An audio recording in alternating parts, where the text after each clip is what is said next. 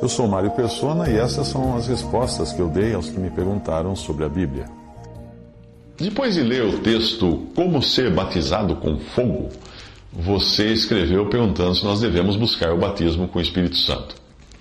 Uh, você, obviamente, não, não, concordou com o que eu disse no, no, meu texto Como Ser Batizado com Fogo, que eu justamente mostro que o fogo é o juízo, que serão batizados com fogo os condenados ao martírio eterno.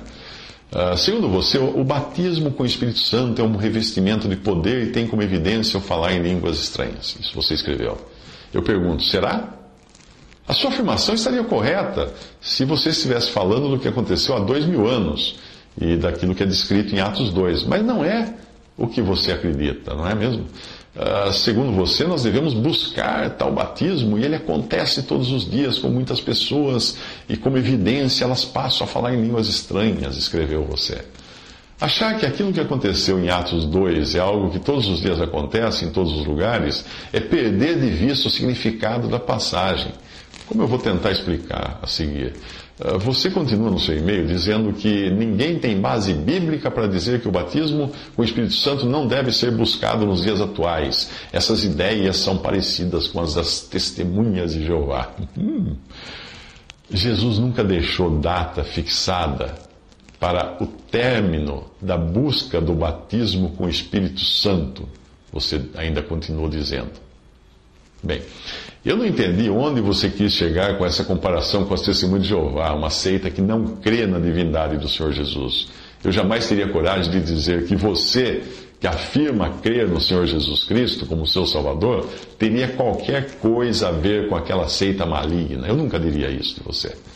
Ainda que discordasse das suas ideias, eu saberia que você é uma pessoa que crê na divindade do Senhor Jesus. Mas eu sou obrigado a repetir: você ainda não entendeu o que aconteceu em Atos 2 está misturando batismo com o Espírito Santo com selo individual do Espírito. E também misturando com os dons do Espírito. Como se fosse tudo uma coisa só. Buscar que aconteça novamente o batismo com o Espírito Santo é como alguém que deseja seguir a carreira militar e quer que o exército brasileiro seja novamente fundado no momento em que ele entrar no exército. É impossível. O exército já foi fundado. Agora, que já existe um exército que foi fundado lá em 1800 alguma coisa, cada novo soldado recebe a farda do exército e é adicionado a esse corpo militar chamado Exército Brasileiro. A grande dificuldade, que foi também o que deu origem ao movimento chamado pentecostal, está em não saber dividir corretamente a palavra da verdade, colocando cada coisa no seu devido lugar. 2 Timóteo 2,15 fala: Procura apresentar-te a Deus aprovado como obreiro que não tem de que se envergonhar, que maneja bem ou divide corretamente a palavra da verdade. Eu sugiro que procure descobrir na Bíblia a diferença entre essas quatro coisas. Essas quatro coisas. Primeiro, batismo com o Espírito Santo. Este aconteceu uma vez na formação da igreja, quando todos os salvos foram batizados em um Espírito, formando um corpo. Não se repete, pois se alguém assim cada vez que, uh, pois se fosse assim, repetido, cada vez que alguém recebesse o Espírito Santo, um novo corpo de Cristo seria formado. Imagina que absurdo. A promessa do que iria acontecer em Pentecostes, em Atos 2, está nesta passagem, de Atos 1,5.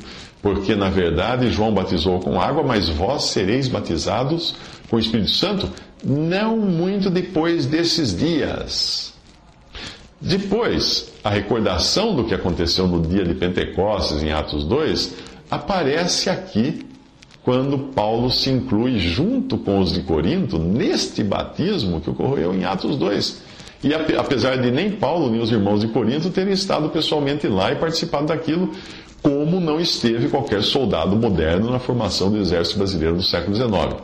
Veja o que Paulo escreve aos Coríntios, no capítulo 12, versículo 13: Pois todos nós fomos batizados em um espírito, formando um corpo.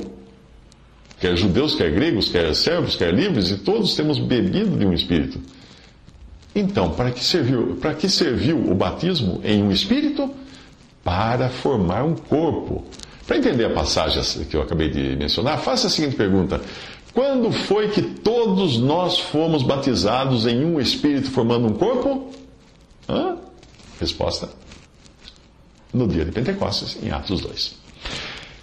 Segunda, segunda questão que você precisa entender: selo do Espírito. O que é o selo do Espírito? Este acontece quando alguém é salvo pela fé em Cristo Jesus. É algo que está garantido a todos os que creem, independente de terem sentido algo ou não. Mesmo porque, se alguém não tem o Espírito de Cristo, esse tal não é dele, fala Romanos 8, 9. Efésios 1, de 13 a 14, diz assim: Em quem também vós estáis, em Cristo, depois que ouvistes a palavra da verdade, o evangelho da vossa salvação, e tendo nele também crido, o que aconteceu?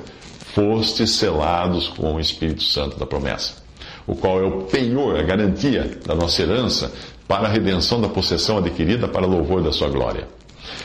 De que espírito da promessa ele está falando? Do mesmo Espírito Santo prometido em Joel 2,28, em Atos 1, de 4 a 5 e em João 16, 7.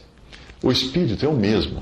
Mas o fato ocorrido em Atos 2 é outro e completamente diferente do selo individual do Espírito Santo que é garantido a cada um que crê em Cristo, como fala em Efésios 1,13. Em Atos 2, todos os crentes inclusive os que haviam de vir, os que haviam de nascer até, foram batizados em um espírito, formando um só corpo. Aquilo coincidiu naquele dia de Atos 2 também com o selo individual que receberam os que estavam ali e eram crentes em Jesus.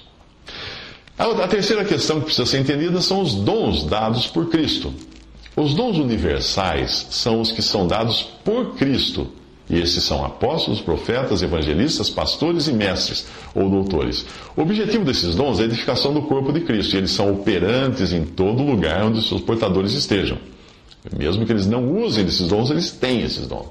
Efésios 4, ah, de 8 a 12. Por isso diz: Subindo ao alto, levou o cativo o cativeiro, deu dons aos homens. E ele mesmo deu uns para apóstolos, e outros para profetas, e outros para evangelistas, e outros para pastores e doutores, querendo o aperfeiçoamento dos santos para a obra do ministério para a edificação do corpo de Cristo.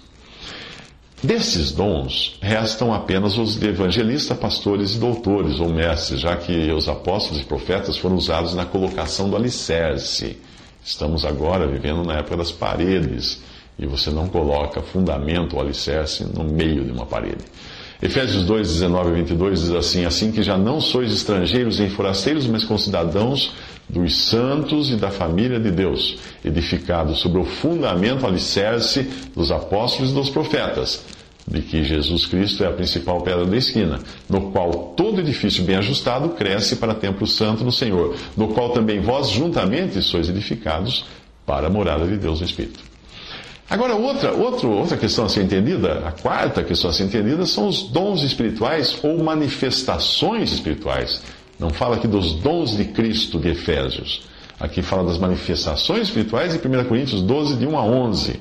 Quando diz acerca dos dons espirituais ou manifestações espirituais, como fala numa outra tradução, que é até melhor, não quero, irmãos, que sejais ignorantes. Ora, há diversidades de dons ou manifestações, mas o, o Espírito é o mesmo. E há outra variedade de línguas, há outra interpretação das línguas, mas um só e o mesmo Espírito opera todas essas coisas, repartindo particularmente a cada um como quer. Na sequência dessa passagem, o apóstolo explica que dentre esses dons ou manifestações, o mais valioso para edificação é o de profecia, e o menos edificante é o de línguas estrangeiras. Mas geralmente nesse ponto da conversa eu costumo ouvir outra pessoa dizer assim: você não deve seguir assim tão literal, porque a letra mata, mas o espírito vivifica. Acredita que agora, eu, eu, escrevendo isso para você, eu tinha acabado de receber esse argumento no outro e-mail, uh, só porque eu mostrei na Bíblia onde estavam essas coisas. É assim que é, a pessoa, a letra mata. Uh, portanto, eu sugiro que confira tudo e compare com a palavra de Deus para evitar confundir uma coisa com outra.